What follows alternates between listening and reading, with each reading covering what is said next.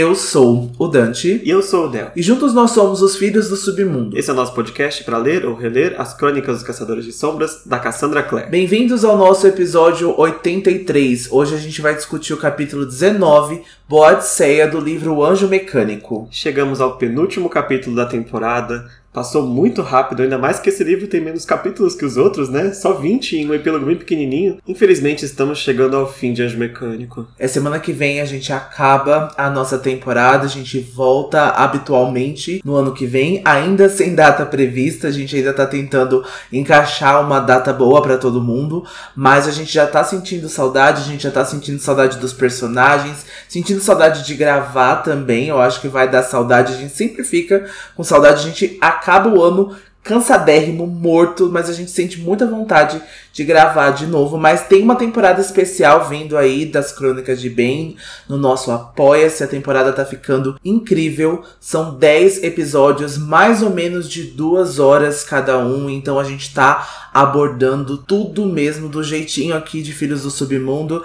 A gente tá passando por todas as eras com dignidade. A gente não tá deixando passar nenhum detalhe de fato histórico, de lore, de mitologia, tudo para ficar especial aí para essa temporada e pro Magnus Bane. Vem aí Crônicas de Bane.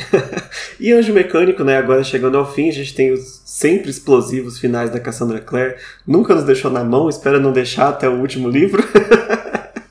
e neste capítulo em especial aqui é o grande ápice, né, da, de todo o livro. Acho que o capítulo que vem é mais vamos ver as consequências, né, do tudo que aconteceu, mas aqui tem algumas revelações e eu gosto deste final específico porque ele resolve muita coisa do livro, mas deixa tanta ponta solta de mistério interessante para frente, né? Porque Instrumentos Mortais acabava assim, ah, acaba o primeiro livro, o Jace é seu irmão, Clary, e aí revelou as consequências, né? Mas não tinha tantos mistérios assim. Aqui não, aqui tem um trechinho só, 10%, que a Tessa vai saber, e depois tem mais um monte de coisa pra gente descobrir nos próximos dois livros, né? Inclusive coisas que ficam ainda para as últimas horas, que já começam aqui, né? É, a que a gente tava conversando quando a gente tava fazendo o roteiro, eu acho que Instrumentos Mortais, quando a gente já sabe, né, que o Valentim é o grande antagonista e quais são os planos dele Quanto aos instrumentos mortais, a gente já imagina que ele vai seguir um caminho cronologicamente, que ele vai atrás dos três instrumentos, né? Que ele vai então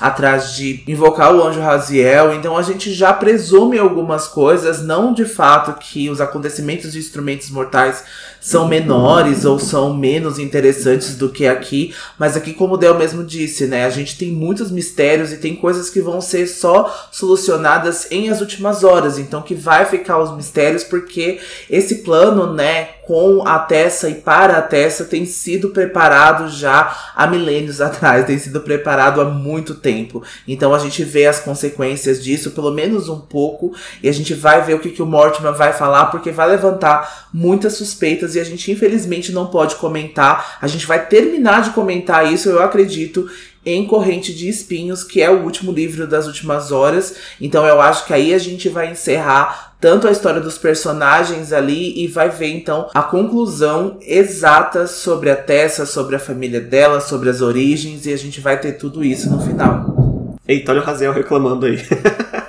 o que não quer dizer Daqui que... a pouco eu tomo uma cuspida. Olha, o que não quer dizer que Peças Infernais não tenham final. Eu acho que a gente termina a saga Peças Infernais, né, a série, com 90% das questões respondidas, sabe? Eu acho que é o suficiente. E aí fica um, pouquinho que começa aqui e termina só em últimas horas, que fica para depois. Mas acho que o final é muito satisfatório de Peças Infernais também, né? Enfim, antes de, estamos nos adiantando. Antes de começar aqui, vamos lembrar vocês para seguir a gente nas nossas redes sociais. Nosso Instagram, arroba Filhos do Submundo. Nosso Twitter, arroba Filhos Underline Submundo. Também nossos grupos no Facebook e no Discord, porque como o Dante muito bem diz se vocês não estão lá no Untucked, estão perdendo metade do episódio. É isso, né? Exatamente. e a gente também lembra vocês de darem avaliações no Spotify e na Apple Podcast. É possível, então, vocês classificarem o nosso projeto. A gente é muito agradecido para quem já classificou, para quem já deu as suas estrelinhas, mas a gente lembra ainda para quem esqueceu ou para quem ficou com preguiça, porque eu confesso que eu também fico com preguiça. Então, vão lá, classifiquem o nosso projeto porque ajuda muito na saúde, a gente sempre pode aparecer nos charts e aí ter mais pessoas conosco. Exato. O Spotify usa esse indicador, por exemplo, para recomendar o nosso podcast para outros ouvintes que ouvem o mesmo tema, né? Podcasts literários e tal. Então, quanto mais estrelas a gente tem, mais chances a gente tem de aparecer aí e divulgar a palavra de Cassandra Clare.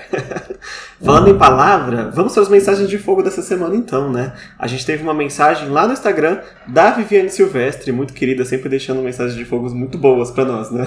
É, e ela falou sobre a revelação do magistrado que a gente tinha perguntado na semana passada, que para ela foi uma grande surpresa. Ela sabia que o Mortimer tinha algo de errado desde que a Charlotte e o Henry foram visitar eles lá no começo do livro, né? E para ela tinha algo que ele podia mesmo ser o magistrado, mas a Viviane até fala que ela cogitou que o Nate também tinha alguma coisa de errado e que para ela ele poderia ser o magistrado. Eu acho que ficaria muito interessante também se a gente já não tivesse o final de Cidade de Vidro, porque eu acho que ali a revelação do Sebastian, né, o Sebastian sendo o filho prodígio, né, entre aspas, do Valentim, aquele que vai ajudar, que vai concluir alguns planos do pai. Eu acho que ficaria muito interessante se a gente não tivesse o contexto de Cidade de Vidro e se a Cassie tivesse usado essa ideia aí do irmão maldito aqui em Anjo Mecânico.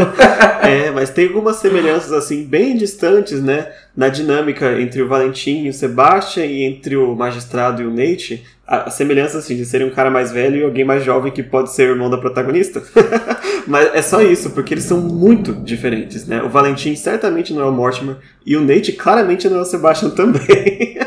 e também o, o eu não sei se seria respeito, mas a consideração que o Valentim tinha pelo Sebastian é completamente diferente da que o Mortimer tem pro Nate, né? Com certeza, a gente já vai ver mais nesse capítulo também, a gente já falou disso na semana passada, né? O quanto o magistrado está usando o Nate para os seus fins e a gente vê que ele é só mais um serviçal, a gente vê que ele é só mais um empregado. Quando não for o suficiente, será descartado. Exatamente. E a gente perguntou lá no Twitter também para vocês que quando a gente gente voltar a ver Os Caçadores de Sombras na TV, qual será a primeira série a ser adaptada e aí ganhando disparado Peças Infernais para surpresa de ninguém com 83,3% dos votos. É a expectativa de todo mundo agora, né? Seria o caminho mais óbvio voltar com peças. Algumas poucas pessoas votaram em Instrumentos Mortais, né, que talvez seria aí um remake da série Shadowhunters, mais fiel aos livros, de repente. Outras votaram em Artifício das Trevas, né?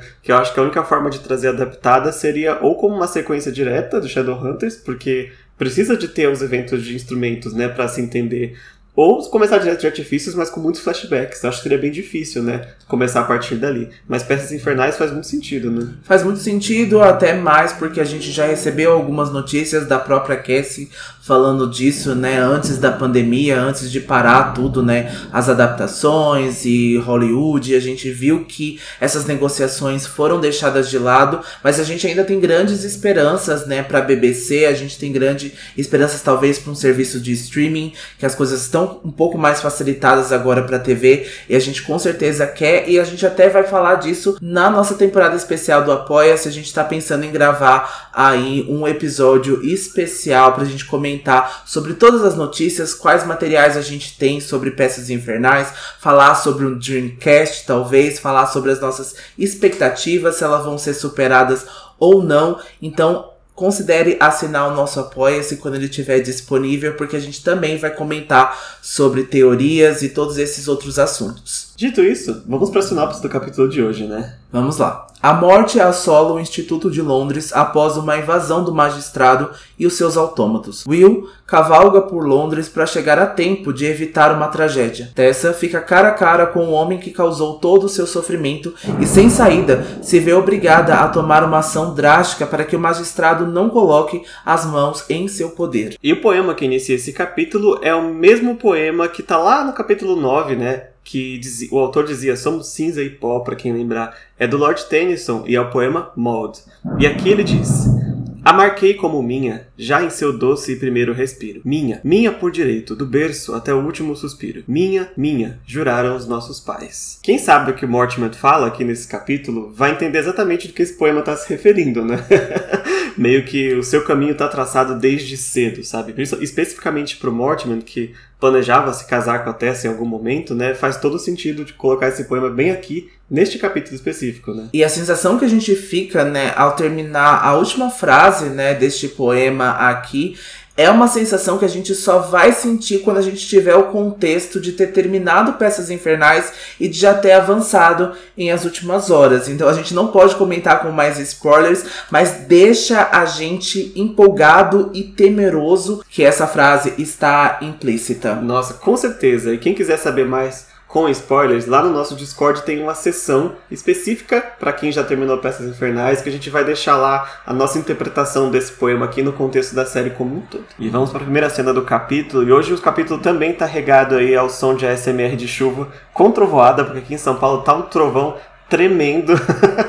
Tá caindo o mundo aqui, como é, já diriam, né? Infelizmente não temos outro horário pra gravar, então vai assim mesmo, viu? Vai, é uma delícia esse ASMR de é, chuva, eu é. gosto. E a gente começa esse capítulo exatamente aonde o interior nos deixou, que as portas do santuário estão se fechando agora com a Tessa, a Jessamine e a Sophie do lado de dentro. E a Tessa vai se lembrar que o santuário estava exatamente do jeito que ela se lembra de ter encontrado a Camille ali com os bancos e o enorme chafariz no meio da sala. Esse chafariz que tem o Raziel chorando, né? As lágrimas ali com a água. E só que estava muito mais frio do que a Tessa se lembrava. E a Jessamine ainda se mostra armada com a faca que o Nate usou para ameaçar a Tessa no capítulo passado. E a Jessamine tá com uma certeza que elas não vão esperar muito tempo ali, porque logo os outros caçadores de sombras virão para resgatá-las. E a Tessa já não tem tanta certeza assim, ela não se mostra tão confiante. Afinal, tem um pequeno exército de autômatos lá fora, né? E a gente sabe que o Henry e a Charlotte ainda podem estar na casa do The Quincy, o Will e o Jen ainda estão a caminho, né, do instituto, como o capítulo passado nos deixou, né, com o Will correndo aí como um cavaleiro em busca da sua amada, mas a Tessa ainda não está se mostrando tão confiante e isso deixa a Jessamine muito irritada com a situação, né? Colocando culpa na Tessa pela essa invasão ter acontecido. E, mana, você é burra? Você tem problema? Com todo respeito. Com todo respeito. é, assim, ela culpa a Tessa porque o magistrado não teria invadido o instituto se não fosse para pegar a Tessa, né? Então, assim, não é culpa dela, é a causa, é diferente, né? E a, a Tessa também se sente culpada porque ela queria ter ido embora antes, né? Foi a Charlotte que insistiu que ela ficasse mais tempo com eles ali.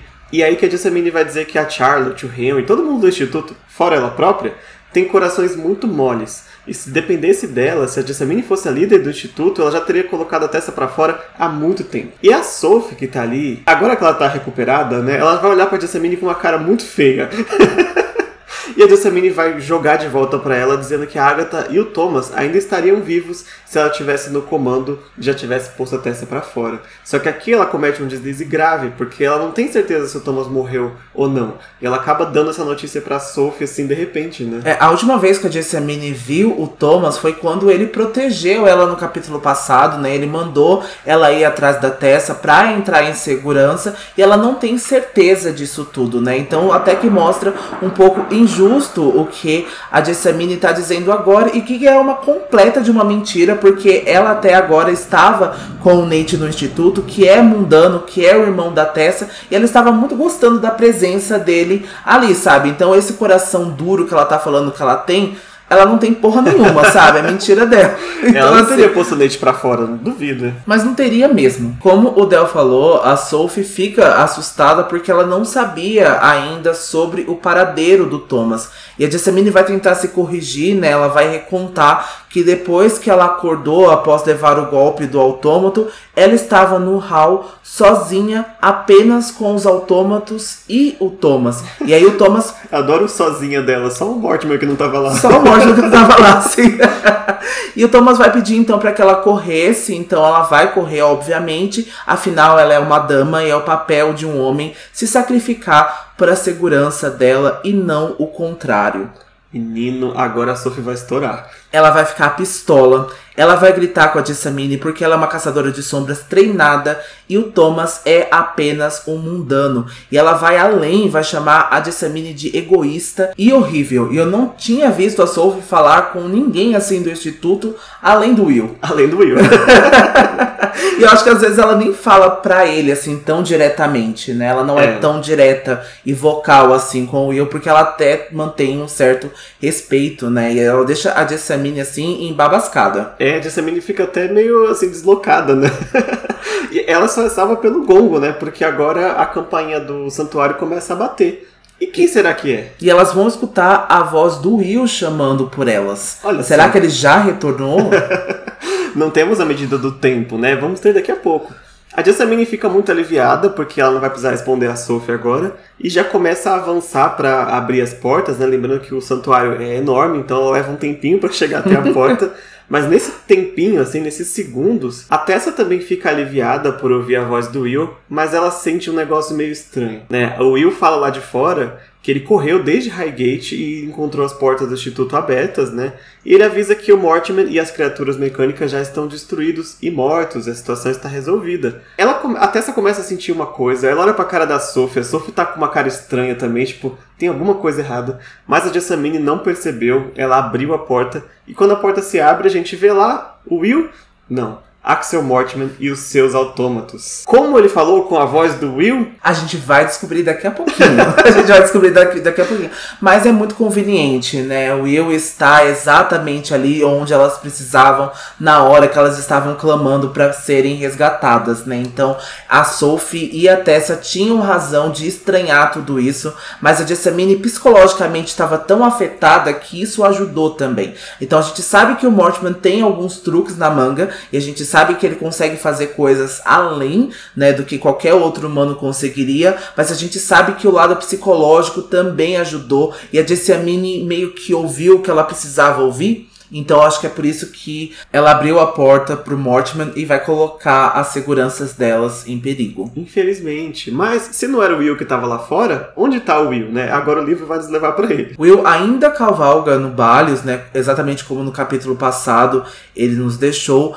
que é o cavalo negro por toda a Londres, né? E ele havia aplicado feitiços de glamour para que a visão dele não chamasse a atenção dos mundanos na rua, né? Porque são oito quilômetros que ele precisa cobrir de Highgate até o instituto e que ele havia anteriormente levado 45 minutos para ir de carruagem com o Jen até Highgate, né? Mas agora ele diminui esse tempo para 20 para chegar no instituto apenas com o Balios. E quando ele chega né, no local, o coração dele imediatamente afunda porque as portas estão escancaradas. E é terminantemente proibido pelo pacto deixar as portas do instituto abertas daquela forma. E aí o Will não tendo como prender o Balios até para não perder mais tempo e porque o Balios está tentando morder o Will, ele vai deixar o cavalo no pátio e vai correr pelos degraus indo em direção aí ao santuário agora. É, por pouco ele não encontrou o próprio Mortimer, né? Mas o Mortimer entrou pelo santuário e o entrou pela porta da frente e aí não, não se cruzaram, né? É, e o que é interessante a gente falar é que o tempo todo todo, o Will sente-se como ele sentiu na noite traumática de cinco anos atrás, né? Então que o Will fala-se muito pouco sobre isso, né? Então a gente sabe que algo trágico aconteceu e agora entrar no instituto com essa cena, né, pós-batalha e com todas as coisas que aconteceram vão deixar o Will muito sensitivo para as coisas que estão acontecendo e ele vai se lembrar o tempo todo do que aconteceu há cinco anos atrás. É, ele vai lembrar, mas não vai falar pra gente. infelizmente. Enfim, lá no santuário entra o Mortimer, quatro autômatos e o Nate. O Nate já tava com a atadura da porrada que ele tomou da Jessamine no capítulo passado. tá manchada de sangue. E assim que ele vê a Jessamine, ele avança para cima dela. Se eu não me engano, ele chama ela de vadia na frente de todo mundo. Mas o Mortimer ele vai parar o Nate vai dizer que aquela não é hora nem palco para as vinganças mesquinhas dele, que ele tem uma tarefa a cumprir. E é por isso imediatamente ele para e ele sai, né? Porque o Mortimer diz assim: vá pegar aquilo que eu preciso na sala de armas. Ele diz com essas palavras. E quem tem a memória boa vai lembrar o que, que tem na sala de armas do Instituto, né? Na cena em que Will e a Tessa conversam lá dentro. Quem não lembra vai ver daqui a pouquinho. enfim, ele vai cumprir o que ele foi ordenado e vai sair olhando feio tanto para Jessamine quanto para Tessa. E o olhar que ele dá para Tessa não é de ódio, né? A Tessa interpreta como ele sentisse nojo dela. Então ele tá enojado ainda pela Tessa ser uma submundana. Então todo esse desprezo que ele tá mostrando pra Jessamine e pra Tessa me dá realmente muito ódio, sabe? Já me deu ódio no capítulo passado, mas a gente ainda continua sentindo o ódio dessa cadela do Nate, sabe? Então, tipo, eu fico muito, muito, muito irritado, assim, porque eu acho que ele só cresce para quem ele considera ser fraco, sabe? Então ele não vai crescer pra cima do Will, ele não vai crescer pra cima do Thomas, não com tanta ferocidade assim, sabe? Eu acho que ele cresce para quem ele subestima. Exato. Então, é. A Jessamine e a Tessa dariam uma surra nele se elas pudessem. Com certeza, com certeza. Aí é importante destacar que o Nate vai buscar essa coisa na sala de armas, acompanhado por dois dos quatro autômatos. A gente vou citar os números dos autômatos porque é importante para esse capítulo, né? Eles vão estar em várias posições aqui no tabuleirinho de xadrez, vamos dizer assim. Isso. Então o Mortimer vai ordenar que a Jessamine e a Sophie saiam da sala, o que elas recusam a atender sem a Tessa. Então a gente vê que a Jessamine no começo estava, né, culpando a Tessa, mas que ela sente aí uma certa proteção quanto a Tessa e que ela não vai deixar ela ali sozinha com o Mortman. É, fica a dúvida né, Jessamine ela só esbraveja da boca para fora, ou se de fato ela se preocupa com a Tessa, com o Instituto em geral, né? É, é difícil gente, dizer. É difícil dizer. A gente não sabe se é um instinto protetivo de caçadora de sombras, né? Mesmo que a Jessamine não se declare ser uma caçadora de sombras. Então fica difícil a interpretação agora, né? Exatamente do que ela esteja pensando. O Mortimer então vai enviar os dois autômatos restantes para matar as meninas e logo elas são dominadas e presas por essas criaturas. E a Tessa vai implorar para que o Mortimer pare o ataque e poupe a vida das duas. E ele vai então obrigar a Tessa a prometer que não irá fugir dele. E aí, depois de uma pausa desesperadora, o magistrado vai então ordenar que os autômatos levem as duas para fora e que não as machuquem, fazendo então com que ele fique sozinho com a Tessa no santuário. Finalmente eles ficaram cara a cara, né? Tem muita coisa para resolver aí. Bom, mas vamos dar um corte lá para o Will. O Will nesse momento acabou de entrar no hall de entrada do instituto e a cena ali é pavorosa, né? Porque tem metal jogado, tem sangue espalhado e a primeira coisa que ele topa bem na porta é o corpo da Agatha. A Agatha, infelizmente, foi a primeira vítima do livro a sofrer com a invasão e é o primeiro sinal que o Will encontra de que realmente tem uma coisa muito errada né, acontecendo no dia de hoje. Ele encontra também os restos do guarda-sol da Jessamine despedaçados em um canto, né? Explica porque agora ela tá com a faca do Nate. Mas ali na escadaria, bem sentado no último degrau, ele vê o Thomas encolhido e tá saindo um pedaço de metal enorme do peito dele e a espada que ele estava usando está destruída já, né? Ela foi quebrada ou partida em algum momento da luta. E o Thomas está bem agachadinho assim. Infelizmente Will acha que ele já, já faleceu, né? Will se controla agora para conter essa fúria que ele está sentindo, né? Porque raramente ele se lamenta durante uma batalha, porque ele guarda as emoções para depois. E ele faz isso há muitos anos e hoje ele vai conseguir manter a voz firme para se despedir do Thomas com a saudação dos Caçadores de Sombras, que é Avate Vale, né? Mas então o Thomas vai acordar de repente e vai dizer que não é um caçador de sombras. E aí nos últimos suspiros, ele não se sente honrado para receber a saudação, porque se fosse o Will no lugar dele ali, um caçador de sombras de verdade, ele teria vencido os autômatos. Isso na consciência do Thomas, mas a gente de novo, né, a gente precisa reverenciar o próprio Jen, né, falando que independente de onde você vem, independente de quem você é, se você é um herói, se isso te torna um herói, é isso que você é, sabe? Infelizmente, o Thomas não se sente assim, né? Porque ele viu que ele falhou com a própria Agatha, né? Ele viu ainda, ele vê os destroços que estavam acontecendo e que os autômatos e o próprio Mortimer ainda estão dentro do instituto, né? Mas em nenhum momento ele falhou. E dói o nosso coração dele se sentir desta forma, sabe? Porque o Thomas sempre protegeu o instituto da melhor maneira que ele pôde, sabe? E acho que ele fez muito além do que ele podia. É, mais até do que estava na folha de pagamento, né? Porque ele estava ali só para ser um auxiliar né, dos Caçadores de Sombras e ele agia como se fosse um. O tempo todo. Né? Inclusive, antes dos meninos partirem para Highgate, eles deixaram o Thomas como responsável ali, né? Precisa ficar alguém aqui para cuidar de todos. Eles até falam que a Jessamine não ia servir, né? Pensam isso.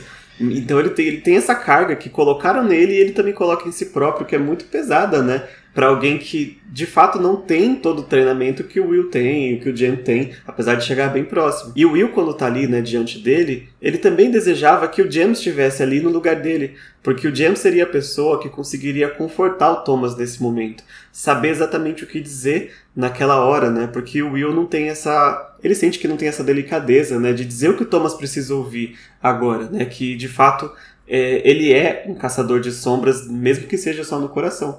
Né? Ele merece essa saudação de despedida. Mas o Thomas, então, antes de de fato falecer, né, ele vai avisar para o Will que a Tessa, que é a pessoa que ele veio até ali resgatar de fato, ainda está viva e está com a Sophie. E antes de morrer, ele pede que o Will cuide da Sophie, porque ela era, e ele não termina dizendo o que ele ia dizer. Não sabemos o que era, mas poderia ser ela era importante para ele, porque ele era a escolhida, porque ela era, enfim, várias coisas, né? Ele, ela era muito importante para o Thomas, e isso é o mais importante para nós. Acho que só um adendo aqui quanto ao Will não se sentir, né, capacitado de se fazer importante nessa hora tão infeliz pro Thomas, eu acho que isso não condiz com o que a gente vê no Will. Não teria como ele saber, mas a gente interpretando o capítulo, a gente sabe que o Will e o Thomas tiveram um histórico, que eles tinham um relacionamento de amizade anterior, né? Que eles já não estavam tão próximos agora, né? Com a chegada do Jen no instituto, mas que os dois compartilhavam a amizade, né? E que eu acho que o Thomas se sentiu aliviado de poder ter o Will naquela hora ali, sabe? Eu acho que era a pessoa que talvez fosse confortar ele naquela hora, sabe? Então, apesar de não ser o bastante pro Will, eu acho que só dele colocar o Thomas como um igual nos deixa a sensação que era isso que deveria ter sido cumprido, sabe? Que ele tava ali e que ele fez uma honra pro Thomas. Com certeza, e também de forma nenhuma é uma falha, porque o tempo que ele deu para as meninas poderem sair foi muito valioso. Né? Inclusive pra Jessamine, que não reconhece, reconhece assim, tipo, ele fez o papel dele, sabe? Mais que obrigação. Mas de fato ele deu um tempo para que ela conseguisse chegar viva, né? Porque senão a Tessa e a Sophie iam se fechar no santuário e ela ficar para fora. Com certeza. Tem muita coisa. Enfim, o Will então vai arranjar uma forma de se despedir e ele respeita o Thomas não querer a saudação dos caçadores de sombras, então ele só diz um agradecimento ao Thomas por ter sido um bom e fiel servo dos Nephilim. Ele sabia que isso não era suficiente, mas era o que ele tinha para dar naquele momento, né? Ou pelo menos ele pensava que não era suficiente. Will então se levanta e corre pelas escadas para ver se pelo menos ele consegue chegar na testa da Sophie, né? É, eu acho que uma outra coisa que eu queria falar é que a gente já leu esse livro anteriormente, né? E que a gente já leu esse para poder fazer o capítulo e a gente ainda teme pelos personagens. Isso é tão bem construído, tão bem escrito, que a gente ainda tá temendo, sabe, pelos personagens. E quando o Mortimer autoriza os autômatos a irem atrás da Jessamine e da Sophie, deixa a gente aflito, sabe? Então é tão bem construído, é, a, a sensação de perigo eminente é tão forte no livro que assim, mesmo sabendo dos resultados, a gente ainda teme por ele, sabe? É verdade, a gente passou muito breve, mas se vocês lerem o capítulo com a gente, o ataque à Sophie e a Jessamine é muito brutal. A, gente, a cena é muito bem descrita, né? Elas são jogadas no chão e elas conseguem se esquivar por um tempo. Então, assim, é muito agonizante, de fato, a, a descrição. E mesmo relendo agora pra gente a segunda vez, ou terceira para muitas pessoas também, é bem, bem forte. E depois do jurídico da Cassandra Clare nos fazer sofrer, novamente a cena vai pular pra Tessa e ela vai perceber que ela continua sem ter medo de encarar o Axel Mortimer. Então, grandona pra caralho, assim, sabe? sem medo mesmo. Ela tá encarando o magistrado com ele dizendo que esperava que a primeira vez que eles estivessem juntos poderia ser mais agradável para ambos e dá um nojinho quando ele fala uhum. isso, né? Mas enfim. E até essa pergunta se ele é algum tipo de mágico, mas o Axel diz que é apenas um mundano e que até o truque, né, que ele fez de imitar a voz do Will era algo que podia ser aprendido, como fazer uma moeda desaparecer. E foca nessa hora que ele fala que fazer a moeda desaparecer, sabe? Até se prestou bastante atenção quando o Mortimer disse isso. E aí ele fala que ele apostava no desdém dos caçadores de sombras para com os mundanos e a sua capacidade. Então por isso que foi tão fácil de enganar eles. Exato, ele aposta no simples, né? Como fazer a moeda sumir é um truque muito simples, mas que de fato engana as pessoas. o que nos leva a questionar qual de fato é a capacidade do Mortimer, né? Porque a gente lê a primeira vez o livro, ele faz umas coisas meio impressionantes, como imitar a voz do Will, e nesse capítulo ele vai fazer uma espécie de truque de mágica também, mas ele não é feiticeiro de forma nenhuma, né? A gente pode considerar ele aqui, eu vou dizer que esse termo não é canônico nos livros, né, mas é algo que dá pra gente chamar, que ele é uma espécie de bruxo. Bruxo como a gente entende bruxos no nosso mundo mundano aqui, né? Um mundano comum que tem o conhecimento e tem acesso a algumas ferramentas mágicas e utiliza a sua própria vantagem. Então o Mortimer ele é muito inteligente porque ele utiliza alguns artefatos mágicos que ele conseguiu, né, pelo Clube Pandemônio, muito de conhecimento científico também, um pouco de conhecimento esotérico também, e aqui no caso da voz do Will, psicologia. Então ele faz um truque de ilusionismo muito completo para parecer que ele é muito mais do que um mundano comum, né? E de fato porque ele é muito mais que um mundano comum por causa dessas capacidades dele. E apesar da gente não ter muitas representações de bruxos e bruxas nos livros, né? Até porque o mesmo não é usado canonicamente pela Cassandra, a gente vê alguns exemplos como a Madame Doroteia, que a mãe dela também era bruxa, né? E a Madame Doroteia conseguia ler tarô, né? Então ela era mais puxada pela parte esotérica. A gente vê a Rain também que vende encantos no mercado das sombras em Los Angeles, em Dama da Meia-Noite. A gente conhece ela lá no comecinho de Dama da Meia-Noite, né, com a perspectiva do Kit. E a gente também tem a ex-namorada do Bate Velasquez, que é a Eve, que aparece também brevemente em Instrumentos Mortais. É, ela é só citada, né? O Beth fala que tem uma ex-namorada que acho que lia mãos, um negócio assim. Mas enfim, é, são mundanos comuns, né? A Madame Doroteia também, ela impressiona um pouco, né? Porque ela faz leituras de tarô muito precisas. E ela não é feiticeira, mas ela consegue ter esse conhecimento aí. Agora, de todos, o mais impressionante é o Mortimer. E para mim, isso para mim me torna um dos vilões favoritos, assim, pessoal às vezes mais do que o Valentim em alguns pontos, por causa dessa capacidade de sair do zero e construir uma imagem muito, muito grande e muito perigosa, né? E o Valentim já era muita coisa antes de ficar grande, né? É, o Valentim já era um caçador de sombras, então é muito inesperado que o Mortman tenha conseguido todos esses truques, né? Então o Mortman tem 70 anos de idade, mais ou menos, aqui, né? Ou aparenta ter 70 anos de idade e consegue ilusionar a voz de um garoto de 17 anos, sabe? Então a voz de, de um twink, sabe? A gente fica. Eu adorei lá fora, tipo, Tessa. Sim, a gente fica chocado com a véia, sabe? Como é. a véia safada. Mas enfim. E aqui voltando pro capítulo, a Tessa vai tentar defender os caçadores de sombras, né? Para o nojo do Mortimer, porque ele diz que ela passou a amá-los muito rápido, mas que logo ela será treinada para se livrar disso. E o Mortimer então vai puxar um relógio de bolso e vai entregar para Tessa e foca no tentar. Ela tenta recusar de todas as formas e o Axel vai ameaçar matar a Sophie e a Dissamine, né, caso ela não aceite. E a gente vê que essa é uma chantagem muito efetiva, porque contra a vontade da Tessa, ela vê o relógio e ela percebe que ele parecia ter sido parado em meia-noite e ele tem as iniciais JTS marcadas. Esse relógio é uma coisa, viu? Mas fica uma observação, na nossa impressão de anjo mecânico, que é a impressão mais antiga, a, a inicial do relógio está incorreta. Tá a letra JPS, né? P de pato. Mas a gente sabe de quem de fato é esse relógio que o nome dele não tem P, mas é um T. Então é um erro de impressão e eu não sei se as versões novas, né, principalmente aquela que veio no box, tá com as letras corretas. É, a gente tem um comparativo, né, das duas versões. Esse livro que a gente usa para fazer o roteiro, o meu livro antigo, né, é a quinta impressão, né? Então a gente sabe que já passou aí talvez da décima, vigésima impressão pela galera Record. Então a gente sabe que isso foi realmente um erro de impressão que talvez tenha sido consertado no box de peças infernais, né? A gente ainda não teve tempo de conferir especificamente este erro, né? Se existe lá, mas a gente já vê que na antiga impressão de Princesa Mecânica, a gente já vê que está corrigido como JTS é. e não JPS. mas é só um detalhe pequeno assim, até porque neste livro o Mortimer não vai dizer de quem é o relógio, então fica uma coisa que a gente acaba esquecendo, né, no futuro. Ele vai dizer pra Tessa pegar o relógio e se transformar no dono dele, né? Ou na dona. A gente vai dizer que é dono porque a gente sabe que é homem, mas a Tessa não sabe, né? Ele diz que pertence a alguém muito importante e ele precisa que a Tessa faça o que ele pede. né? O Mortman diz que sabe todo o potencial da Tessa, com toda certeza absoluta, porque foi ele que a fez. Ele diz com essas palavras, né? E a Tessa fica, como assim você me fez?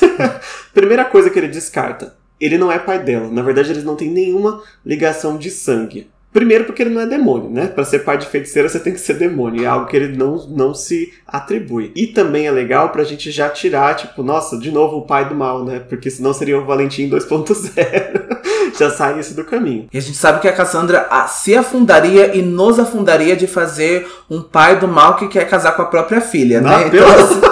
não, não, não, não, não, não. Mas temos, né? Inclusive, todo esse livro, né? Fica a discussão pro final, mas tem, já tem isso do Will ser um Jace 2.0, mas não. E o Mortimer ser um Valentim 2.0, mas não, né? Então é legal ter esse tipo, olha, é, mas não é a mesma coisa que instrumentos, tá? Tá diferente. Enfim, o Mortimer diz que ele fez a Tessa, e se não fosse por ele, a Tessa nem existiria. E aí ele perde a paciência e fala: Olha, pega, se transforma logo que eu preciso. e aí ficamos sem saber exatamente qual era a, o tanto que ele precisava dos poderes da Tessa, né? É somente para se transformar no dono desse relógio ou se é para alguma coisa muito maior, né? Porque tinha essa questão do casamento também, né? Tinha essa questão do casamento, e esse é um relógio antigo e que parece ser um objeto de afeição pro Mortman, né? E a gente vê que ele é um homem de posses, é um homem rico, então por que que esse relógio é tão importante mais do que os outros, talvez? Mas a gente vai deixar isso para depois. E a Tessa vai se sentir diante de novo das irmãs sombrias, sendo ordenada a se transformar contra a sua vontade. E talvez hoje fosse fácil atender o que o Mortimer queria, né, se transformando como ela fez várias vezes. Mas quando ela olha para baixo, né, para pensar, a Tessa vai bater o olho na lâmina do Nate que está próxima ao chafariz do santuário. Então ela passa por um plano né, na cabeça dela, ela vai olhar o Mortimer nos olhos e vai se negar a se transformar a menos que ele esclareça o com que ele quis dizer ter feito a Tessa, né? O que ele quer com o poder dela e quais são os planos além de construir um exército mecânico. Ou seja, ela quer saber tudo. fala tudo aí. fala tudo aí, né? Desembucha logo. A Tessa não é tola como o irmão dela, né? Ela vai enfatizar muito bem disso. E ela sabe que é algo mais além dos autômatos no plano do Mortimer. Com certeza. E o Mortimer também reconhece que a Tessa não é besta que nem o Nate. ele fala assim: o seu irmão é tolo e covarde. E você só é tola com mais coragem que ele. que de nada vai te adiantar. Então, de novo, ele vai ameaçar ir lá na porta e falar para os autômatos matarem a Jessamine e a Sophie. Mas quando ele começa a andar, a Tessa manda ele parar ela vai pegar a lâmina do chão, aproveitando essa distração aí do Mortimer, e o Mortimer vai rir da cara dela, tipo, o que você acha que você vai fazer com essa faquinha, sabe? Eu vim preparado. E ele aponta uma pistola para ela. Só que o que ele não esperava, ele não esperava o plot twist, que a Tessa não queria atacar o Mortimer. Ela vai pegar a lâmina e vai apontar para o próprio peito e vai ameaçar golpear o seu coração caso o Mortimer faça qualquer movimento. Parece que o jogo virou, né, Mortimer? Isso você não contava. E aqui começa a Boadceia que a gente estava tanto esperando, né? Infelizmente, numa situação muito ruim para Tessa, né? Aí de um possível suicídio. Mas aqui essa coragem, né, que a Tessa tem de fazer isso, de se própria ameaçar, de se colocar, né, diante desta lâmina, a gente sabe que é algo que a Boadceia fez. A gente já vai explicar daqui a pouquinho a história dessa personagem tão importante pra Tessa e pra história, né? Exato. E outra coisa, quem leu esse capítulo sabe que a Tessa de forma nenhuma é uma pessoa suicida e de forma nenhuma ela tinha intenção de morrer hoje. Tem muito mais aí por trás das ações dela do que simplesmente se ameaçar de morte, né? Mas infelizmente ou felizmente o capítulo vai cortar da Tessa para outra pessoa que está chegando no instituto bem atrasado já, né? E é o Jen que acaba de chegar no instituto. Ele levou muito tempo para arrumar a carruagem e dirigir ali somente com o segundo cavalo, né? Somente com os Antos. E ele então vai se armar com a bengala de jade dele e ele vai começar a se preocupar quando ele vai perceber que os pulsos dele estão começando a doer, que significa que são um dos primeiros sintomas da abstinência dele, que é a dor nas articulações e que mais tarde, o Jen já sabe disso porque ele já sentiu anteriormente, se espalharia como fogo por todo o corpo dele. Mas ele vai colocar esse pensamento de lado porque ele tá mais preocupado com o Will e a Tessa. E aí ele vai perceber em uma sensação boa quando ele se lembra da Tessa se despedindo dele há algum tempo atrás, né? Algumas horas atrás, quando eles se despediram lá nas escadas do instituto, que o Jen não disse exatamente a despedida que a Tessa precisava, mas ele disse que retornaria. E já tava demorando para ter um ponto de vista do Jen, né? Ele apareceu como secundário até agora, acho que é a primeira vez que a gente vê direto os pensamentos dele, né? E revela-se que ele também tá começando a sentir alguma coisa boa aí pela Tessa, né? E quando ele entra também, né, no instituto, antes que ele possa continuar subindo, ele vai ver a Jessamine e a Sophie presa pelos autômatos e atrás delas o Nate mais o par de autômatos que ele tinha levado. A Jessamine avisa pro Jem que o Nate era um traidor mentiroso, que o Mortimer era o magistrado, né? Tudo que o, o Jem acabou já descobrindo em Highgate. Quando a Jessamine começa a falar, é então que o autômato que tá segurando ela começa a apertá-la com mais força, quase sufocando ela, né? Como a Tessa também sentiu isso há um tempo atrás. E é nessa hora que o Jem olha para o autômato que está com o Nate e vê que na mão dele está a caixa Pixies do Instituto de Londres. Aí a gente descobre o que exatamente era a missão do Nate aqui nesse retorno para o magistrado, né? E a caixa Pixies que está sendo levada do Instituto não é a mesma caixa que faz parte da história do Will e do Edmund Herondale. A caixa do Instituto possui um símbolo de Ouroboros e a caixa que o Edmund carregava possuía o símbolo do infinito então não é a mesma caixa, então não precisamos se preocupar. É verdade, quem olha duas vezes vai saber de primeira que não é a mesma caixa, mas eu confesso que eu só fui perceber isso agora. e o Jen vai ressaltar que ninguém além de um caçador de sombras pode tocar na caixa. Nenhuma criatura viva podia. E tá aí porque um autômato consegue e ele é perfeito para carregá-la. E o Nate prometeu entregar todas as energias demoníacas que o seu mestre tanto precisa. E o Jenny vai perguntar pro Nate o que o Mortman deu que valesse a pena trair a própria irmã. E o Jen vai falar com desprezo na voz que é difícil acreditar que ela e o Nate compartilhassem qualquer gota de sangue, porque ela é muito melhor do que ele. E aí a gente vê que o Jen perdeu completamente a paciência agora, né? Você Com razão. do Jen é difícil, viu? e aí ele vai concluir dizendo que não sabe o que o Mortimer prometeu, mas que garante se ele machucar a Jessamine ou a Sophie, ou tirar a Pixies do instituto, a Clave irá encontrá-lo e matá-lo. Eita! o Nate diz que os Nephilim não entendem que o máximo que eles podem oferecer é deixá-lo viver, mas o magistrado pode fazer com que ele nunca morra. É uma promessa muito grande, viu, magistrado? E acho que isso também faz parte do pressuposto que o Nate acreditou. Acho que o Mortimer nem chegou a prometer, a nem falar nada disso, sabe? Ah, ou até falou assim muito breve, mas o Nate ele é muito babaca também. então o Nate vai comandar que os autômatos que estão com ele partam para cima do Jam. Mas o Jam, quando acaba batendo no autômato, o fogo do autômato explode na cara do próprio Nate. ah, maravilha. E o Jay ainda consegue dar uma bengalada nas costas do Nate quando ele tá caindo. E só para terminar nossa alegria. Mas ele percebe também que o autômato que tá segurando a Pixies nem se moveu para defender o Nate, sabe? A prioridade dele é segurar a caixa. Então, assim, não adianta, viu, Nate? Isso obriga o Nate a ordenar que os autômatos que estavam com a Jessamine e a Sophie larguem as garotas e ataquem o Jen para defendê-lo.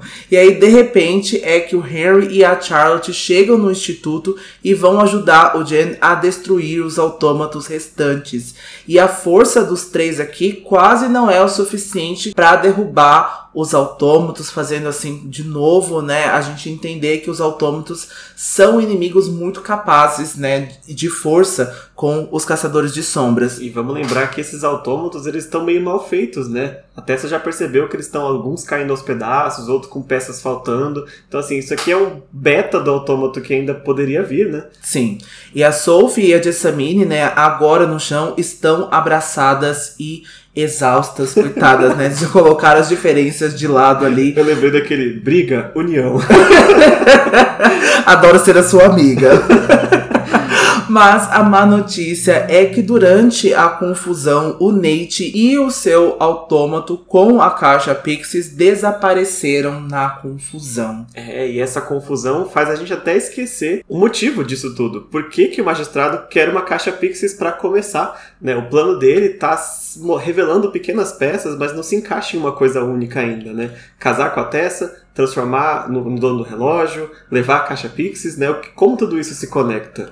É, mas eu acho que já foi falado que ele quer colocar energia demoníaca nos autômatos, né? Isso também faz parte do feitiço de ligação, então talvez isso com a caixa Pixies, né? Eu não sei se eles pretendem roubar mais caixa Pixies, né? Porque a gente sabe que esse era um método usado muito anteriormente, né? Principalmente aqui na época de peças infernais. Então isso já começa a revelar que ele tem sim pretensão de evoluir os autômatos em algo mais demoníaco e algo mais capaz e fazer com que assim eles se tornem esses inimigos tão temidos pelos caçadores de sombras. Exato. Mas os caçadores de sombras ainda não tiveram tempo de perceber isso. Tomara que eles não percebam tarde demais, né? Agora tem que juntar os caquinhos e a Tessa não tá correndo perigo com o magistrado ali. A Charlotte tá sem entender por que o Nate fez o que ele fez, né? Ela vai dizer que eles chegaram lá na casa do The Queen's em Chelsea em vez de encontrar um clã eh, inteiro de vampiros, tinha o The Quincy lá e meia dúzia de vampiros já, né? Não tinha nenhum sinal de autômato em lugar nenhum. E o The Quincy ainda ficou rindo da cara do enclave por eles terem sido enganados pelo magistrado, né? E com essa risada que ele deu, ele acabou irritando o Benedict Letchwood e o Benedict executou o The Quincy aí off-camera. Não vimos o The Quincy morrer, infelizmente. e qualquer informação que ele poderia ter dado acabou ficando jogada fora, né? Porque o Benedict foi um imbecil. Como sempre, né? O Benedict queria provar aí mais, né? Porque ele detestou todo o plano que o Will e a Charlotte fizeram lá na casa do The Quincy, né? Na festa, juntamente aí com a Tessa é, transformada de Camille. Então ele queria mostrar aqui como é que se faz, mas ele acabou aí jogando as coisas por água abaixo, né? E o The Quincy nunca mais vai poder dizer nada, né? Tava o silêncio do The Quincy ensurdecedor. Então, Mas será que foi só pressa do Benedict ou ele pode ter algum motivo por trás aí também? Também, né? Assim, Benedict não é nada confiável. Já é dito aqui nesse livro que ele tem alguns relacionamentos meio controversos, meio estranhos. Hum. Então, assim, não sei. Com certeza o The Quincy sabe de alguma coisa. Não sei se ele sabe além e se ele usaria isso contra o Benedict. Eu acredito que sim, porque o, o The Quincy faria qualquer coisa para escapar da morte, né? É. Infelizmente a gente viu a morte dele off-camera, sabe? Não que a gente se importa com o The Quincy, mas a gente gostaria de ter visto um vilão daqui ter tido um pouco mais de cena, né? Uh, tanto no livro quanto nesse momento da morte dele. É, tá, por outro lado, é, tem tantos pontos de vista pulando aqui que eu não sei se acabaria perdendo um pouco do final, né? Tipo, ah, não vai ver o The Quincy morrer. mas, né, enfim, é só, eu só queria ver ele morrer porque ele merecia mesmo. Agora a Charlotte vai lembrar. Ih, caramba, o Tessa ainda estão aqui. Vamos lá. E eles correm né, em direção ao santuário, e é nesse momento que o Jen vai lembrar dos sonhos que ele disse que tinha, né, desde Xangai, com o Londres é, em chamas e algumas criaturas mecânicas em forma de aranha se avultando aí sobre a cidade, né? Então ele também corre para o santuário. Esses negócios do sonho do Jem é uma coisa que eu nunca entendi, né? Da onde que veio, se é algo mais mágico também, ou se foi enviado por alguém, como acontecia com a Clary. É algo que eu não entendi na época que eu li, e até o que eu li agora não teve uma explicação para mim. espero que tenha ainda né, enquanto a saga continuar. É, porque a gente fica pensando que a Clary teve esses sonhos é, proféticos com o Ituriel, né? O Ituriel mandando algumas mensagens para ela. Então, isso a gente tomou a resposta com a Clary, mas com o Jen também eu não lembro e eu confesso que até o momento onde a gente está no livro, eu não consigo decifrar. De volta ao santuário e diante da ameaça da Tessa, o Mortimer vai empalidecer, ele vai ficar chocado. A Tessa força ainda mais a lâmina, fazendo até um pouco de sangue começar a escorrer pelo vestido dela. E a Tessa entende algo primordial, que ela foi feita pelo magistrado e que ele valoriza ela o suficiente para ordenar as irmãs sombrias a cuidar dela sem danos permanentes. E é óbvio que o seu poder é importante pro Mortimer e ela vai ficar bem satisfeita em ver o medo no rosto dele diante desta atitude. Ah, que gosto, né? Que delícia, né? Muita. Até essa quer que o Mortimer diga a verdade sobre por que ele a criou e se os pais dela realmente são os pais dela, né? E o Axel fica insistindo que ela tá fazendo as perguntas erradas para ele. Você tá fazendo as perguntas erradas, você não sabe exatamente do que você tá falando. Porque ela é o que ela é e o Nate é só um mundano, né? O Axel disse que ela não deve se lamentar por não ser parecida com o Nate, eu também não me lamentaria. porque nem bom modelo de pessoa ele é. Que situação, hein, meu Que amigo? situação. Nossa, Ninguém situação respeita. de barril, ninguém respeita ele, gente. E aí a Tessa começa a fazer aí aquela lição de genética, né? Tá, a tia Harriet é mundana. Então a minha mãe, que é a irmã dela, também é mundana. Ou seja, o meu pai é um demônio para que eu seja uma feiticeira. A ligação, de certa forma, correta, né? Só que ela não tem uma informação muito importante que o Mortimer tem, né? O Axel vai tentar barganhar com a Tessa, né? Dizendo que se ela baixar a faca, ele pode tentar invocar o pai dela para que ela o conheça se está tão desesperada para conhecer, entre aspas, a coisa. Ai, é uma raiva que a gente já não pode falar mais. Enfim, e essa confirmação então é tudo que a Tessa precisava, que de fato ela é uma feiticeira. Minha filha, até agora você não tem certeza de tudo que aconteceu.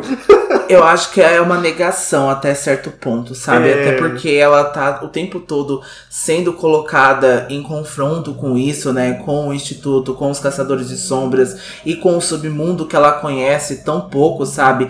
Então ela fala, de fato eu sou isso, sabe? Porque ela vai ligando aqui, nossa, será que a minha mãe foi infiel? A minha mãe foi enganada por um demônio? Sabe? O que que de fato aconteceu para que eu nascesse? Então eu acho que aqui é uma confirmação e é um choque de agora ser um fato, sabe? Não poder voltar atrás de nenhuma maneira. É, já, tá, já passou desse questionamento, viu, Tessa? A senhora já teve isso aí capítulos atrás.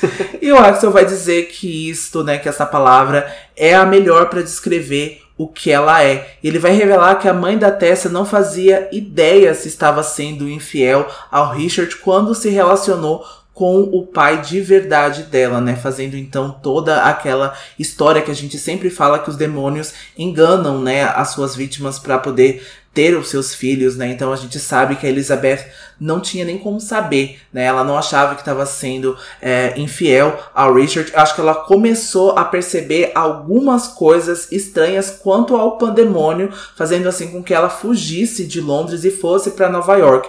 Mas enquanto a paternidade ou não da Tessa, ela realmente não tinha nenhuma noção. É verdade. E eu gosto dessa descrição que ele faz, né? Que feiticeira é a melhor palavra para te descrever, porque não tem uma palavra que diga de fato o que a Tessa é. Né? Quase como a gente falou que o magistrado a gente chama de bruxo porque não tem como chamar de outra coisa, mas ele já é uma coisa muito mais ampla né, do que um mundano bruxo, da mesma forma que a Tessa é muito mais amplo do que o conceito de feiticeiro que a gente conhece. Né? É, até pelo poder de transformação dela e outras coisinhas a mais que a gente Uhum. ainda nem sabe, isso nem foi citado. E a Tessa então se pergunta, né, se eu sou uma feiticeira, por que, que eu não tenho uma marca como todos os outros? E o Mortimer vai dizer algo muito importante. Isso é porque a mãe da Tessa também não fazia ideia do que ela era de verdade, assim como a própria Tessa não faz. E aí a gente fica, nossa, mas o que está acontecendo? E vou ficar sem saber mais nada sobre isso. o Mortimer vai dizer que teve um planejamento muito longo, desde antes dele próprio, para que a Tessa passasse a existir. E ele se sente muito honrado de poder fazer parte, né, de quem sabe agora poder finalizar esse plano de criar uma coisa que é muito única no mundo, que é a Tessa, e essa coisa pertenceria a ele, né? Pelo menos o plano era para que isso acontecesse, né? E aqui a gente suspeita que isso talvez seja algo maior do que até o, pró o próprio Mortman entenda e que ele faça parte. Então talvez a gente vê que ele é muito inteligente, a gente vê que ele é muito capacitado de algumas coisas, mas a gente até percebe uma certa ingenuidade nele, de não conhecer todos os fatos, né, de, de algo ser, né, até antes mesmo dele nascer, né, que esse plano começou a surgir, não é algo que talvez precise dele assim com tanta veemência, né, não precise dele com tanta certeza e totalidade. É, pode ser que a maior falha do Mortimer seja subestimar algumas pessoas e algumas coisas que ele achava que dominava, né? E o Mortimer vai dizer que ele sempre soube que se casaria com ela um dia e que ela pertenceria a ele para sempre. E o Mortimer não se importava de não conhecer a Tessa antes de se casar com ela e que ela precisava entender que o rosto que ela possui agora é apenas um de muitos, porque a Tessa, até a Tessa pensa, né, ingenuamente, coitada, eu poderia ser muito feia e você ainda gostaria de casar comigo, sabe? Mas ele vai dizer que não existe uma Tessa Grey de verdade. Isso vai tirar a Tessa do sério. Ela vai ordenar que ele saia do instituto com os seus monstros mecânicos imediatamente, senão ela vai apunhalar o próprio coração. O Axel de novo subestima e ele duvida que ela tenha coragem, afinal ela pode ser uma feiticeira, mas ela ainda é apenas uma menina delicada e a violência não é da natureza dela. Por isso é bom conhecer a noiva antes do casamento, Mortimer. Esta frase em específico é quase a frase exata que a Tessa disse para Will, né, quando eles estavam conversando sobre livros. Ela falou que a violência não era a natureza da mulher, e é quando o Will vai falar de quem? Da, da Boadicea.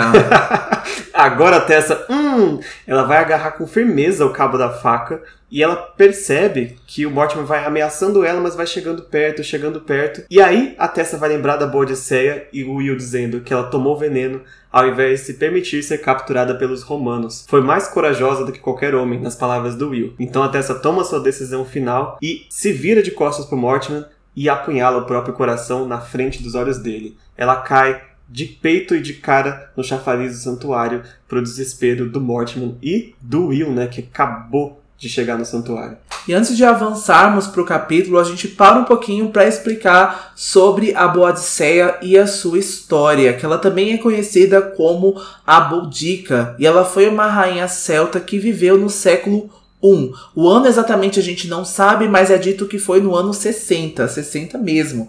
Então, assim, no século 1, e ela é reconhecida como uma heroína nacional britânica por ter sido uma rainha guerreira que liderou o povo dela contra o poderoso Império Romano após a morte do seu marido e a invasão de suas terras. Ela uniu várias tribos vizinhas e comandou um exército de 100 mil bretões, que são conhecidos aí como os antigos britânicos, contra a capital ocupada pelo Império Romano e massacrou várias forças romanas até o seu exército ser derrotado pelos inimigos que apesar de menor números, eles tinham armamentos melhores. E é para não ser capturadas, né, elas e as filhas dela, é dito que a Bodicea tirou a sua própria vida, né, e a das filhas dela com veneno. E não é dito assim com todas as letras, mas a Bodicea tomou o veneno até para não ser capturada e estuprada. Ela e as filhas. É né? uma alta possibilidade, porque é o que acontecia na época, né? E mesmo a questão do veneno é discutida até hoje. Não tem certeza absoluta se ela foi capturada mesmo e simplesmente assassinada ou se ela tirou a própria vida. Porque a lenda né, é dos anos 60 e ela foi trazida de volta na época da Renascença Inglesa, lá 1700 e tralalá, começaram a resgatar a imagem dela e começaram a sair vários quadros da Boadicea e recontagens da história dela. E ela virou um ícone, né? Principalmente como rainha guerreira. E as pessoas até comparavam que a rainha Vitória seria tipo assim uma sucessora espiritual, sabe, da da Boadicea, todo esse negócio.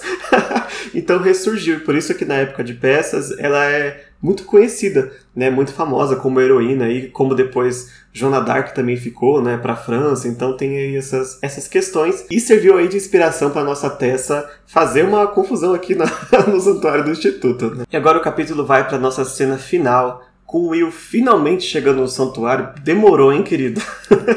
Mas é porque ele combateu um monte de autômatos para poder entrar, né? Não tinha só os seis que o Mortimer tinha trazido, mas mais alguns ali protegendo ou tentando encontrar a Tessa. As criaturas já estavam dando sinal que estava dando defeito, né? Algumas já despencaram na frente do Will mesmo. E aí ele usa a Estela para fazer uma marca de abertura na porta do santuário. Essa é a porta que vem de dentro, né? Que as meninas trancaram.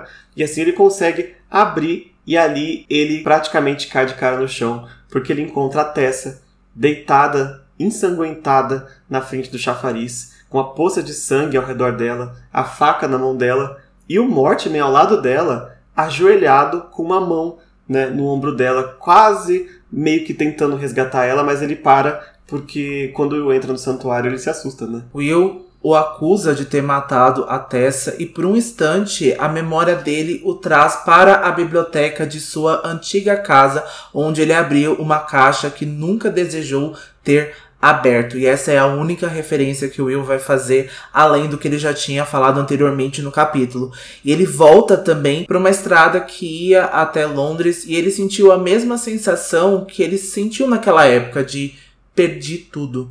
E o Mortimer negou ter feito qualquer coisa e disse que a Tessa fez aquilo consigo mesma. Claro que o Will não vai acreditar nisso, né? Ele vai ameaçar o Mortimer, ele vai contar especificamente o que acontece quando uma lâmina serafim encosta em carne humana, né? Que é a sensação de queimar com fogo celestial de dentro para fora. Mas o Mortimer não tá nem aí, sabe? O Mortimer fala com uma voz realmente de dor, assim, e ele diz que a dor que o Will Herondale sentiu não é nada comparada à dor dele, porque ele teve anos de trabalho e planejamento desperdiçados com a morte da Tessa. A dor dele é de perder o plano, né? A mesma coisa que o Valentim também, quando sentia dor, a gente falava que era porque ele perdeu o plano, né? Exatamente, talvez até um pouco parecido com a dor que a senhora Dark também sentiu de ter perdido o plano, de ter perdido a irmã. Ali foi muito mais a irmã, né? O sentimento com a irmandade, né, da senhora Black, mas a gente sabe que ela perdeu também os benefícios de se estar próxima do Mortimer. Então isso para ela é uma dor e ela compara isso com o Will também. É verdade. Ninguém, a dor do Will né, é pequena para todo mundo. Ninguém deixa ele sofrer, né? Ninguém Coitado. deixa ele ser sofredor. Mas ele também agora não quer sofrer mais não, porque ele vai pular em cima do Mortman e ele vai golpear com a lâmina Serafim. Ele sente a lâmina cortando o casaco do Mortman, mas o Mortman desaparece na frente dos olhos do Will. E como você fez isso, Mr. M? O Mortman usou, ele usa um anel de teletransporte igual ao que o Valentim também usou na primeira metade de Instrumentos Mortais. E neste mesmo livro, o, o Mortman contou para Charlotte e para o Henry que viu um feiticeiro no clube Pandemônio criar o anel, então provavelmente ele o pegou para si. É, ele tem os seus truques, né? Não é o mesmo anel do Valentim, mas é um anel semelhante, né? Com essa tecnologia aí de teletransporte muito útil, muito conveniente também, muito né? conveniente. E Will fica sem entender nada como o Mortimer conseguiu fazer essa tal façanha, que seria difícil até para um feiticeiro com anos de treinamento, porque a gente sabe que os feiticeiros precisariam criar portais e não se abre portais assim tão facilmente, é, né? Nessa época nem tem portais ainda. Nessa né? época nem tem portais, exatamente. Então, mas aquilo não importa. Agora, o Will vai correr até a Tessa, ele vai levantar ela nos braços e ele vai se lembrar que ele só havia segurado ela daquele jeito no sótão na noite que eles queimaram a casa do The Quincy. E ele vai perceber também que o vestido e o cabelo dela estão manchados de sangue pela quantidade no chão e no chafariz, e ele sabia que havia poucas chances dela ter sobrevivido após perder tanto sangue, porque ele vai analisar né, tanto o chafariz quanto o chão, e há uma quantidade muito grande de sangue aí nesses dois lugares. É, ele, ele não pensou que o chafariz estava cheio d'água, né? Então ficou todo vermelho. De repente ele tinha mais sangue do que ele achou, menos sangue do que ele achou que tinha, né? Mas ele se surpreende, porque por um instante ele sente a pulsação da Tessa voltando. E ele, obviamente, sente um alívio tão grande, mas ele também se sente apavorado, porque ele acabou de ver o Thomas morrer na frente dele e ele sabe que ele não tem conhecimento médico de, de alguma coisa que possa salvar a Tessa. Então ele pode acabar vendo ela também morrer na frente dele, como ele acabou de ver o Thomas. E ele prepara para se levantar, né, para chamar o irmão do silêncio, alguma coisa, mas aí a Tessa agarra o pulso dele para avisar para o Will que o Mortimer é um magistrado, caso ele não soubesse, né? Informação muito importante. E ela também o impede de sair para buscar ajuda, porque todo aquele sangue que ele tá vendo não é dela. E a Tessa vai contar que ela criou aquela situação para justamente afastar o Mortimer, pois ele nunca a deixaria se achasse que ela estava viva. E quando ela enfiou a faca no peito, ela se transformou brevemente. O próprio Mortman diz, disse para ela que era um truque de desaparecimento da moeda, era tão simples que ninguém esperava, e era justamente isso que a Tessa usou, porque ela prestou muito bem a atenção, né? A Tessa vai contar que ela se transformou na Adams, a mesma mulher que ela se transformou lá na Casa Sombria, aqui havia levado um tiro. Foi uma das primeiras transformações que a Tessa completou lá na Casa Sombria. E naquela vez ela conta que ela havia jorrado o sangue do tiro e que a mulher havia tomado. Então ela teve a ideia de fazer isso outra vez. A Tessa foi bem genial aqui, né? Não tem outra palavra para dizer. Porque ela lembrou de uma, um período muito difícil, porque ela lembrou das Irmãs Sombrias com Mortimer, e isso já trouxe da mente dela, tipo, naquela época eu consegui sangrar um sangue que não era meu, né? Então eu vou fazer um teatro aqui. O tempo que ela pensou foi muito curto, é. né? De pegar a faca e enganar o magistrado. É, foi o tempo dela pegar a faca, se transformar na Adams e voltar pro corpo da Tessa e fingir a própria morte. Então, até quando o Will chega, de fato, no santuário, ela se sente aliviada porque o Mortimer poderia perceber que ela estava viva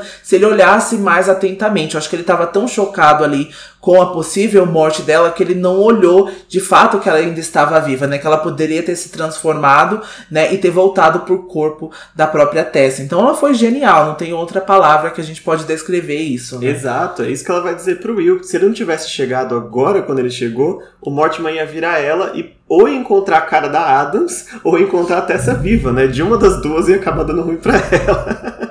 então acabou que o Will fez alguma coisa, né, no capítulo. Coitado. Ou seja, o Mortimer estava tão confiante quanto a superioridade dele, principalmente intelectual, com relação a Tessa, que ele nunca imaginou que a Tessa superaria ele, daria esse foul play nele agora, e né, esse, esse truco na cara do Mortimer. A Tessa conta então pro Will que foi lembrando da conversa sobre a Bodicea que ela teve forças para agir na hora que ela precisava agir. E é muito bom ver a Tessa percebendo a guerreira que ela pode ser né? Porque a gente já, desde o começo, desde o primeiro vaso que ela joga na cabeça do Will, a gente sabia que ela tinha esse fogo nela, né? De, de certa forma de combate, mas é mais um combate assim pela luta, né? Não pelo combate em si. E aqui ela simplesmente se provou tudo que a gente esperava que ela poderia ser, né? Exatamente. Então a gente fica muito feliz porque a gente já falou sobre várias vezes, né, atos heróicos não necessariamente precisarem, né, de atos de violência e não precisarem de treinamento e de combate. Então esse foi sim um ato heróico, né, da parte dela e foi inteligente e genial. E isso mostra o tipo de guerreira e o tipo de pessoa que a Tessa é, e isso a gente já vai ver em outros momentos também, sem dar muitos contextos, sem dar muitos spoilers. Essa é a forma como a Tessa age, como ela é em combate, sabe? Isso dá muito orgulho da personagem que ela é, com certeza. E já no ponto de vista do Will, ele sente que o mundo está voltando a ter cor diante dos olhos dele. A Tessa está feliz por ter encontrado ele quando acordou, e para ele é quase como acordar em um sonho. E Will percebe que os olhos, né, que os seus olhos não conseguem esconder o que ele sentia de verdade. E aí, quando o choque passa, fez ele não perder tempo de tentar controlar os seus sentimentos e as suas máscaras. E o Will não vai conseguir responder a Tessa nesse momento. Ele apenas tem um pensamento que continua martelando na cabeça dele, que é perdi tudo perdeu tudo. O Will morando de aluguel agora. Morando de aluguel no sentimento, na emoção.